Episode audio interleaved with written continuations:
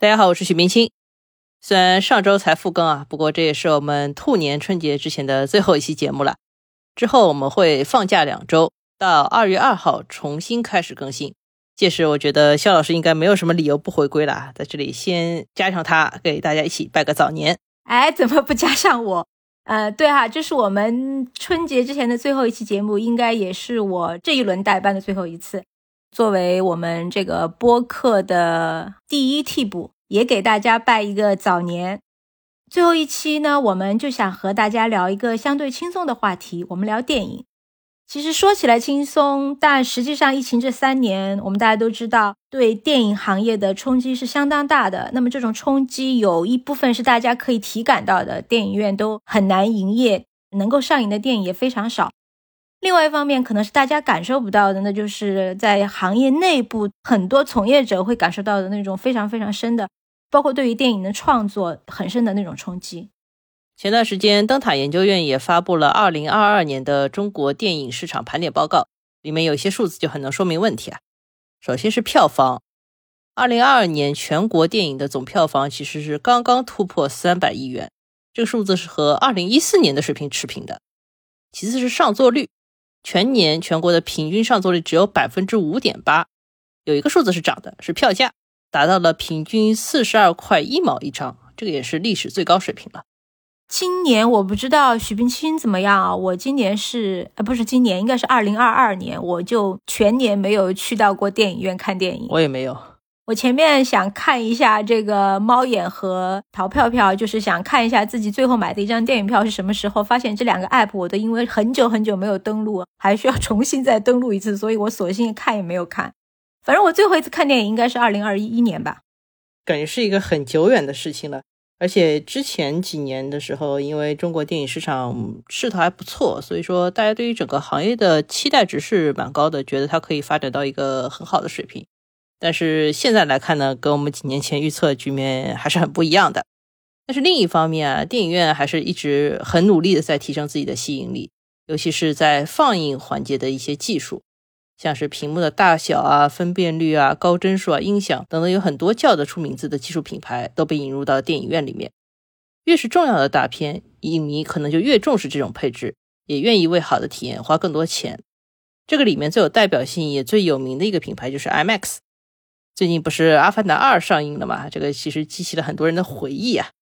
因为二零零九年《阿凡达一》热映的时候呢，就把 IMAX 这个名词带到了中国的电影院里面。现在很多人已经养成习惯，凡是那种以视觉效果为亮点的作品呢，就会觉得说一定要去 IMAX 厅看，因为这个屏幕够大，而且够震撼。其实这个 IMAX 它不单单是个技术，同时还是一家上市公司。目前，M X 这家公司它的全球业务是在美国上市的，然后它的中国业务呢是在香港上市的。嗯，今天这个节目呢，我们就来聊一聊 M X 这家公司。首先呢，先简单聊聊它的发家史，以及2015年为什么会把中国的业务拆分上市这个动作。其次是从这两年的运营数据看，它的抗风险能力怎么样。最后是行业竞争，因为目前有各种各样的特殊厅服务商，就是我们前面提到的各种高级的技术。在这些服务商之中，IMAX 是否还保有优势，也是一个问题。听完之后呢，你可能会发现，这是一个特别典型的将技术商业化之后，很快就会遇上业绩压力和同行竞争的故事。好的，那就开始吧。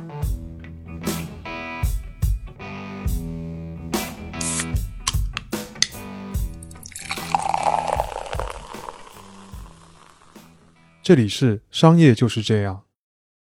这次做节目之前查资料，我有一个意外的新的认知，就是 MX 这家公司的历史其实挺悠久的。这家公司诞生于一九六七年，很早啊。当年是加拿大的蒙特利尔世博会需要做一些比较震撼的电影内容，然后呢，有三个年轻人，他们是从同一所高中毕业的，然后就接了这个活。这三个人呢，做了两部电影，一部是实验电影，另外一部是全景电影。这个全景电影上面用到了十一块银幕。到了一九七零年的日本大阪世博会呢，这三个人呢继续做电影，而且还跟一位电影工程师合资成立了一个公司，叫 Multi Screen。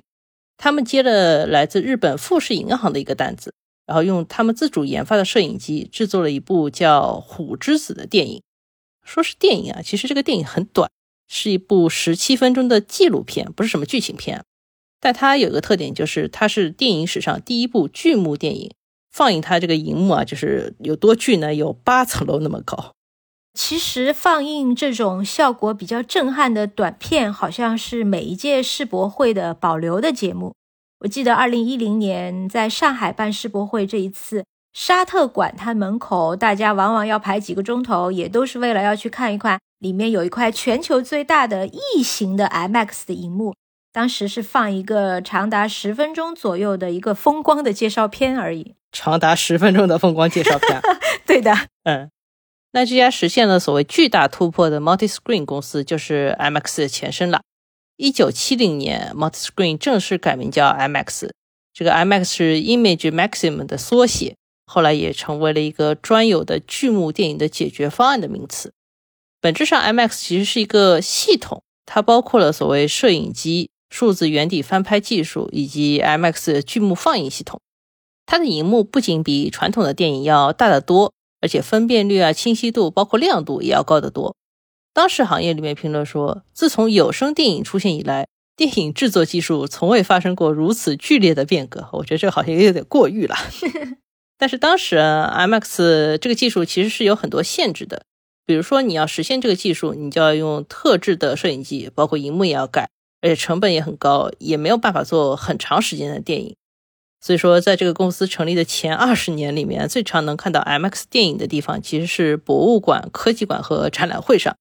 电影的内容呢，也大多是那种自然和科学向的纪录片。公司早年最出圈的一次宣传呢，其实是请美国宇航员在太空里使用 IMAX 的摄影机拍摄了一些素材，最后做成了一个经典的科教片，叫《执着的梦想》。这个片子播出之后呢，更多的纪录片需求就找上门来了。那也就是说，在这个公司前二十年里面，它的名声基本上都是在一个小圈子里面流传的。它虽然技术很先进，但是它商业化水平并不高，所以它也就没有能够打开传统的商业片和常规电影院那个市场。没错，直到一九九四年，一个美国商人叫理查德·格尔方，他牵头收购了 IMAX 这家公司，把它从一家加拿大公司变成美国公司啊。理查德之前创过业，还做过律师和投行业务。这个人呢，对于电影行业原来了解并不多，但是不排除他是一个不错的职业经理人啊。因为他买下公司几个月之后呢，就先把 IMAX 推上市，募集了一些资金，也出了点小名气。之后呢，又开始调整商业模式，让更多的电影院来改造自己的荧幕，也让好莱坞的电影公司意识到这个剧目的价值。最终呢，他希望把 IMAX 变成一个全球性的商业品牌。这个商业模式改造里面有两个坎，一边是制作端，导演要愿意用 IMAX 这样的新技术来拍一部电影；另外一方面是影院端，你要愿意花钱改造这个放映厅。但是导演肯定是希望说，电影院有条件播放了，我再拍；电影院也肯定希望你先有一些 IMAX 影片了，那我再去改造。那所以这里就基本上是等于一个先有鸡还是先有蛋的问题。而且看起来鸡和蛋都不愿意来先冒这个险，那么要解开这个结，最终还是靠 IMAX 自己想办法。嗯，这家公司呢，先是在二零零一年开发了一套计算机算法，能够把一些现有的二 D 电影直接转换为 IMAX 格式，那这就不需要电影公司或者导演从头投入了。到二零零六年，IMAX 公司又开始向传统电影院推广一些免费的 IMAX 设备和安装服务。这个免费呢有一些代价，就是你的票房收入呢要被分走百分之二十，这也避免了电影院在前期改造里面就花了太多钱。那么这就等于是从两头来降低了电影院引入 IMAX 这个技术的门槛，这基本上就是能够让导演和电影院都能够接受这个新东西了。嗯，没错。那么接下来这个产品呢有可能会爆发，它的爆发就只需要等一个贵人了。这个贵人呢，就是《阿凡达》导演詹姆斯·卡梅隆。大家都知道啊，卡梅隆是新技术的坚定支持者。通过《泰坦尼克号》，卡梅隆就验证了划时代的电影技术对于票房是有很高的吸引力的。他在2009年上映的《阿凡达》再次证明了这一点。虽然这个《阿凡达》剧情非常的简单，甚至有点老套啊，但是 3D 加 IMAX 这个视觉效果横扫一切。当年《阿凡达》的首轮票房是超过了27亿美元。也超过了《泰坦尼克号》，成为了当时的电影史上的票房第一。二零一零年的时候，我们再来回忆一下，当时全中国一共只有十四块 IMAX 的银幕，在这个之外，三 D 的银幕差不多有将近八百块。根据当时的媒体报道，这十四块 IMAX 的银幕创造了一个惊人的票房，达到了一点六八亿元人民币，就相当于是它已经有整个银幕数百分之零点二三这样一个比例，最后创下的票房高达百分之十二。那在《阿凡达》之后几年呢，又陆续出现像《盗梦空间》啊、《星际穿越》、《火星救援》这些好几部追求视觉体验的大片。那你如果在这个时候配备了 IMAX 荧幕呢，就能有效提升影院的上座率。这个时候，IMAX 这种所谓的技术体验已经变成一种明确的市场需求，它商业模式就能走通了。接下来，IMAX 就开始快速扩张。在北美市场之外，IMAX 公司就盯上了当时已经成为全球第二大票房市场的中国，就是那个原来只有十四块银幕的中国啊。从二零一一年开始，IMAX 就和万达院线这样的大型品牌做合作。靠着万达来扩充自己在中国的银幕数还有收入。之后，MX 还遇到过一个政策利好，就是二零一二年中美在电影进口配额上做了一些调整。二零一二年国内进口大片的总量是有所扩充的，而且增量片几乎都是 IMAX 和 3D 格式。根据 EN 咨询当时的报告，二零一四年国内一块普通的电影银幕平均产出的票房是二十万美元左右。而 IMAX 荧幕的产出呢，则是一百二十万美元，就相当于是六倍，这确实是非常吸睛的。到了二零一五年，我们又看到 IMAX 在中国的收入已经超过了一点一亿美元，荧幕数呢也超过了三百块。也就是在这一年，IMAX 它就把中国的业务拆分了，让它在香港上市。那一次 IPO 的融资规模达到了二点四八亿美元，嗯，不是很多，但也不算少。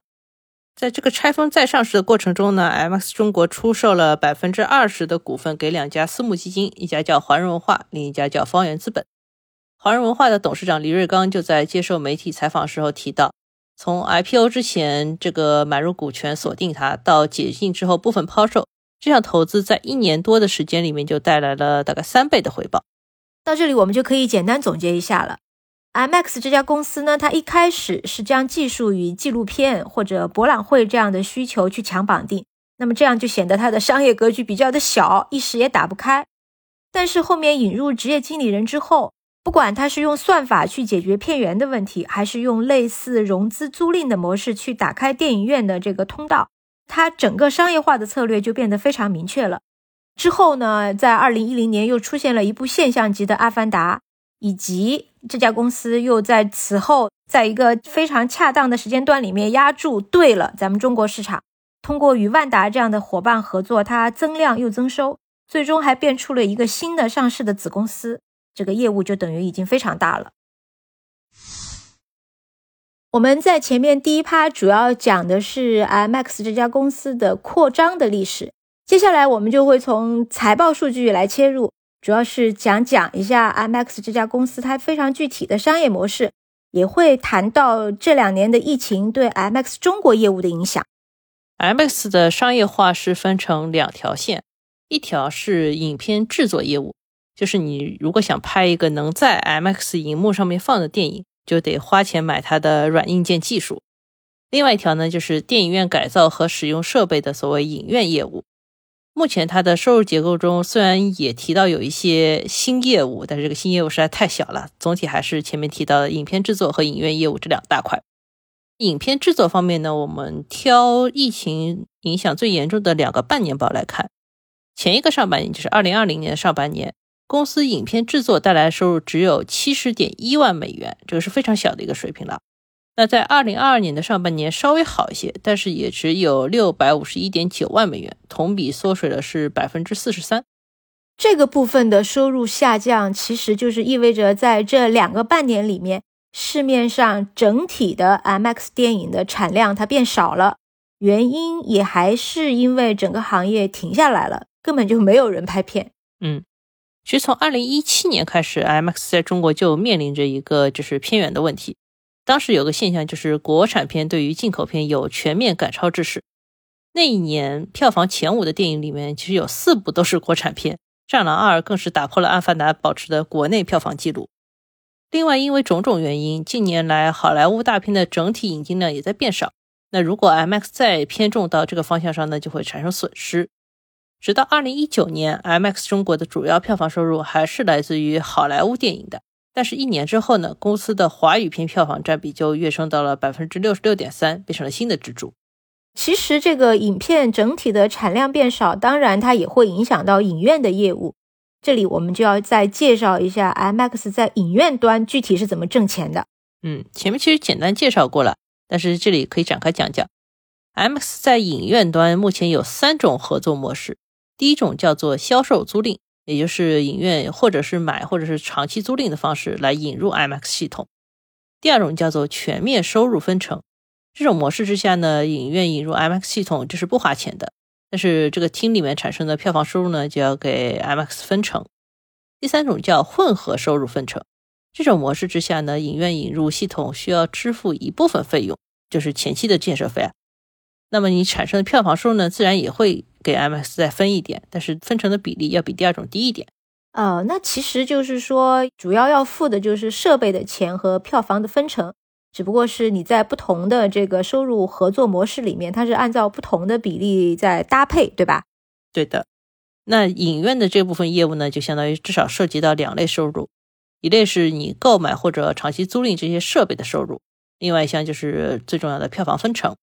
另外呢，MX 还会收一个所谓定期的维护费，这个比例其实相当不低啊，可以占到这公司总收入的百分之三十到百分之四十多。这三项加起来呢，就是所谓整体的影院收入。那我们就看一下二零二二年上半年这个影院业务收入的这个部分的情况。当期影院购买和租赁设备以及票房分成的这个收入之和啊，大约是前一年的百分之四十。这应该也是由于当时整个的总票房缩水特别厉害吧，所以分成也就大跌了，对吧？嗯，对。这个我们其实还可以从另一个角度来看。因为截至二零二一年底，中国总计有七百八十三个 IMAX 影院，其中有将近一半采用了前面我们提到全面收入分成的模式，也就相当于 IMAX 把设备投进去收不到钱，只能靠票房分成。那对于 IMAX 来说呢，疫情就会导致这部分收入急剧减少。但是相比二零二一年的上半年，这个维修收入反而还多了一百五十万美元，这个就变成了公司当期最大的单项收入来源。这就说明规模大还是能带来相当的优势。在这个问题上，基本上它就是只要你让 IMAX 上门修，它就能从每块荧幕上收到维修费。IMAX 中国此前提出过一个概念，叫做 IMAX 区域。他认为在一定的地域范围里面呢，只有一家影院配 IMAX 厅就可以了。这个就有点类似于连锁店的选址策略了，就是要在保证密度的基础上降低就是同类竞争过于激烈造成损耗。二零一六年，这个 IMAX 公司认为啊，中国的 IMAX 区域可以有一千个，但是随着第一线城市也发展起来了嘛，到二零二一年，他们就认为这个数字应该要有一千四百个了。那如果按照一千四百个区域来算，IMAX 中国还是有增长空间的。只要这块市场没有出现其他巨幕的竞争对手品牌，这点我们后面还会展开说啊。但是现状呢，可以跟大家解释一下，就是 IMAX 目前在国内已经没有过去那么高的市场占有率了，因为不管是平替还是贵替，市面上其他解决方案也是很多的，只有天然会挤压到 IMAX 未来的业绩空间。前面我们也提到了，有可能疫情会对 IMAX 产生很多的业务的影响。不过，如果跟电影产业链上其他的公司相比呢，IMAX 中国作为所谓的技术服务商，相比制作公司和院线还更抗风险一点。这个呢，我们就可以挑博纳影业和万达影业来看一下。我们来看一下这三家在2022年上半年的同一个指标，就是归属于母公司股东的净利润率。万达这个数字其实还没有出来，但是他做了一个预告，这个情况显然是最糟的，因为他对外披露就是说不会有所谓的净利润，只有净亏损。那博纳和 MX 中国相比呢？其实博纳情况很好，它的净利润率高达百分之十六，非常高。MX 中国呢，其实只有百分之二点三。那博纳基本上应该还是托了一个爆款的福吧？这个爆款就是《长津湖之水门桥》这部电影，超过四十亿的票房，应该算是直接给了博纳在二零二二年这个公司，我觉得算是。回魂的一击，可以这么说吗？嗯，可以这么说。当然，博纳在二零二二年还顺便完成了上市，我觉得也要感谢长津湖之水门桥。这样一比较呢，我觉得 IMAX 中国的抗风险能力还是不错的，因为它不涉及所谓高风险才有高回报的真制作环节，也能在电影院血亏的时候呢，还能收上来所谓的维修费啊，还有一些票房的分成。只不过它的业务规模不算特别大，也很难赚大钱。好，我们在前面第二趴算是一个横向对比，就是制作方、院线还有服务商的抗风险能力，我们横向做了对比。那我们这个时候还并没有讨论 M X 中国它自身在所有特殊厅服务商里面的竞争力。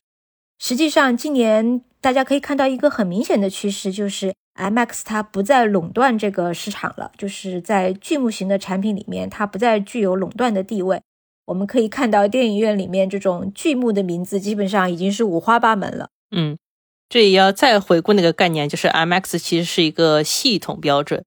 影院如果要把一个厅改造成 IMAX 的，那就意味着它要用到各种各样的一整套东西。剧目其实只是这一套东西里面的一个特点，当然它是很重要的一个特点。竞争对手普遍也是围绕着剧目这个点做自主开发的。目前市场上可以找到三类剧目，一类就是和 IMAX 一样的这种传统的服务商开发的，比如说中影集团，它做了一个叫中国剧目。以及还有一个叫 Lux 剧目，它就是主打荧幕的亮度非常高，而且很均匀。中国剧目因为它的这一套系统的在硬件部分的腾挪空间比较大，就是可以换来换去的。它的安装成本呢，据说可以做到 IMAX 的一半甚至更低，等于它是在高端里面走了性价比路线。那这样子呢？观众虽然也看了一个剧目，但是在电影票上面可以省二三十块钱。那这个影院的升级回本呢，速度也可以加快，就可能会少三四年，就是走量，对吧？嗯，剧目，但是是就是青春版。我估计很多我们的听友在买票的时候会很意外，什么叫青春版？这个就是青春版。嗯，那除了青春版剧目啊，还有一类剧目就是院线去引入这类剧目技术以后做的一些自主品牌。比如说，万达旗下就有两个剧目品牌，一个叫 Prime，一个叫 Xband。保利有自己的 Polymax，像大地旗下有个院线叫成天嘉禾，它有自己的新幕。那么这类跟着院线走的剧目呢，市场的天花板就比较低了，因为就是你做多少家店，你才有多少块木嘛。那目前也没有看到哪家能够所谓对外输出解决方案的，就它这个市场确实是很受限。最后一类呢，就是能够将剧目和其他体验结合起来。然后形成自己特色的系统标准，这里面代表就是 Cinity 和杜比影院。Cinity 其实也算是一个中国品牌啊，它是由华夏电影牵头研发的。这个 Cinity 的技术特点还挺多的，但其中最亮眼的一个就是高帧率，当然它荧幕也要够大。记得《双子杀手》在二零一九年公映的时候呢，Cinity 厅就是当时国内唯一能够同时满足四 K、三 D 和一百二十帧规格放映的影院。刚才提到这个《双子杀手》也是导演李安的作品。那李安在《双子杀手》之前，二零一六年他还有一部实验性的电影，叫做《比利·林恩的中场战士》。知道现在大家还想得起来吗？我当时也是第一时间就去看了。当时国内院线的这个硬件设备都还不太能够配得上那部电影。我记得，反正当时围绕这部电影的各种技术讨论也是非常多的。具体要去哪个影院看哪一种配备？支付什么样的票价能够得到什么样的体验也是非常非常多的讨论。所以，如果说詹姆斯·卡梅隆他是 IMAX 的野生代言人，那李安是不是也可以跟这个 Cinity 签一个长期的合作呢？其实现在不只是李安和好莱坞啊，那像最近的一些国产电影，比如说《金刚川》和《唐探三》，也开始用上了一百二十帧的技术。那如果这种技术进步变成了一个长期趋势的话，那 Cinity 未来这个价值就会很高。所以，我们看到，二零二一年，中影是以三点二亿元收购了 Cinity 这个公司百分之八十的股权，之后就开始像当年的 IMAX 一样去找万达这样的大院线谈合作，加速扩张。甚至在《阿凡达二》，因为《阿凡达二》是一个由中影自己引进的大片嘛，那 Cinity 厅就能比 IMAX 厅和杜比影院早两个小时开点映，这只能说是一种非常特殊的资源倾斜了。谈到杜比影院呢，我们也简单聊一下这个目前市面上可能是最贵的特殊厅方案。一个标准的杜比影院要包括它自己的剧目叫杜比世界，然后还有他自己的声学方案叫杜比全景声，还有他自己的 3D 技术，以及涉及到像座椅啊、墙面、天花板、观影角度等等等等各种对影院的细节优化。也就是说，这个杜比的影院，它一切都是围绕着观影的临场感和舒适感来设计的。所以，一个杜比影院厅的造价一般来讲会比一整个普通电影院的造价都要高。目前全国也只有七十七个杜比影院，当然它的这个票价也是最贵的那一档。嗯，其实如果你只是想要一个杜比的 logo 的话，影院完全可以采用一个比较便宜的剧目，然后在声学系统上用这个杜比全景声就行了。除了杜比呢，其实市面上还有像 DTS 的临近音之类的其他的沉浸式环绕声设备可以选啊，就像你自己攒一个家庭影院一样。那到这个阶段呢，看电影就反而变成一种所谓画面、声音加各种各样的感受的一个综合博弈。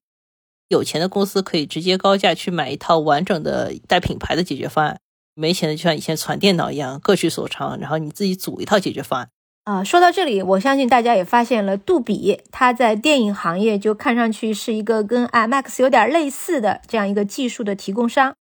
但是它有一个优势，就是它以声学为核心，而不是以荧幕为核心，所以它的商业空间就又更广阔了一点儿。如果观众们他不去看电影了，而是在家看流媒体的视频，杜比也可以做这部分生意，而且这部分生意是 IMAX 它抢不到的。嗯。针对流媒体视频体验的这个技术提升呢，其实是这几年比较新兴的一个方向。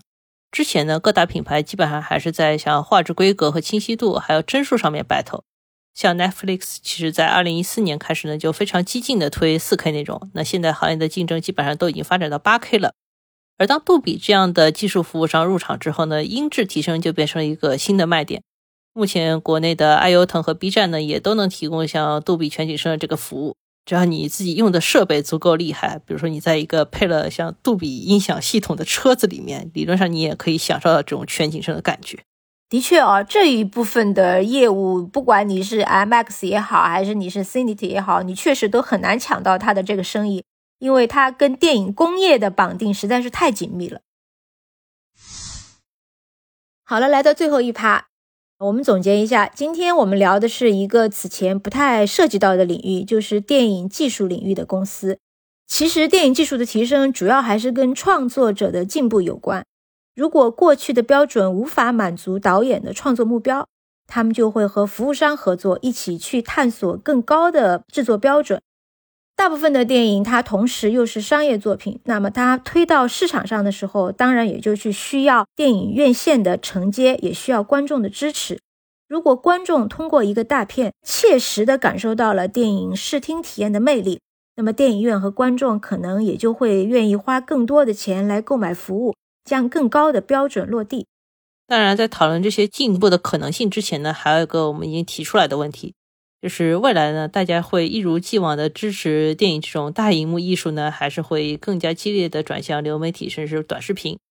消费习惯一旦迁移了，那对于 IMAX 这样的技术服务商来说，这个市场就很残酷了。因为 IMAX 的全球业务也是一家上市公司嘛，所以说这两年外国的分析师也在看它业绩的恢复情况。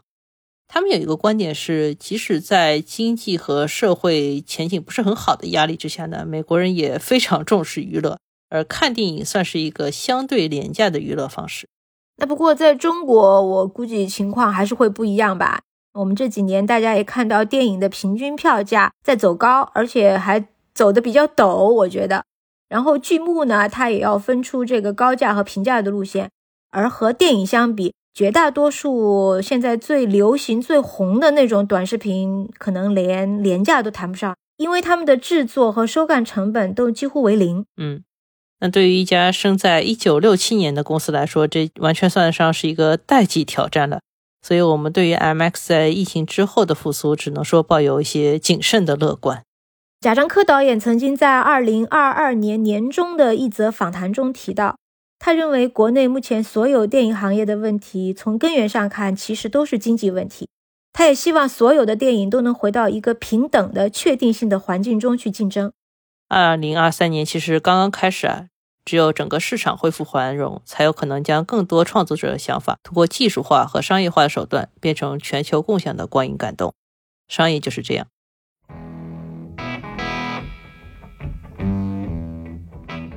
感谢收听这一期的《商业就是这样》。你可以在苹果播客、小宇宙、喜马拉雅、网易云音乐、QQ 音乐、荔枝等平台收听我们的节目。微信公众号“第一财经 e-magazine” 也会推送每期节目的内容。如果喜欢我们，欢迎你在苹果播客给我们五星好评，并期待你在各个平台与我们交流。尤其欢迎分享你感兴趣的话题。下期见。